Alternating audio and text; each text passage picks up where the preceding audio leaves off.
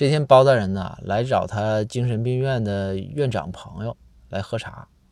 喝茶的时候啊，这个院长就说：“说我们这个监控室啊，最近有几台显示器坏，一直也修不上，也没找啥，没找着啥好人。”包大人说：“那你这事儿你跟我说就对了，我认识一小伙儿，绝对厉害，跟我还熟，到时候这个价钱都好说。”这院院长就说：“啊，这院长就说啊说大人，你这你这得给我帮老忙了。”包大人说：“你等我。”包大人咵一个电话把小伙调过来。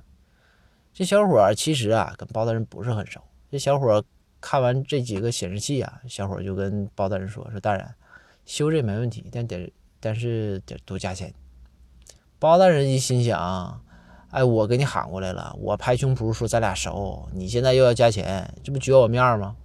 包大人咵把监控室的门就给锁上了，告诉这小伙：“你啊，记住，给我给我好好修，修不好不许出来。”小伙说：“大人，你这就不对了，你这是绑架，你这是勒索。”包大人说：“你爱哪告哪告去。”小伙说：“我我我我报警。”小伙抄起电话呀，就给衙门打电话。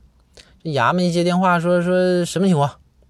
小伙说：“说他们他们他们不让我出去。”衙门那边就说：“说那你为你在哪儿呢？”然后小伙说：“我在精神病院呢，他们不让我出去。”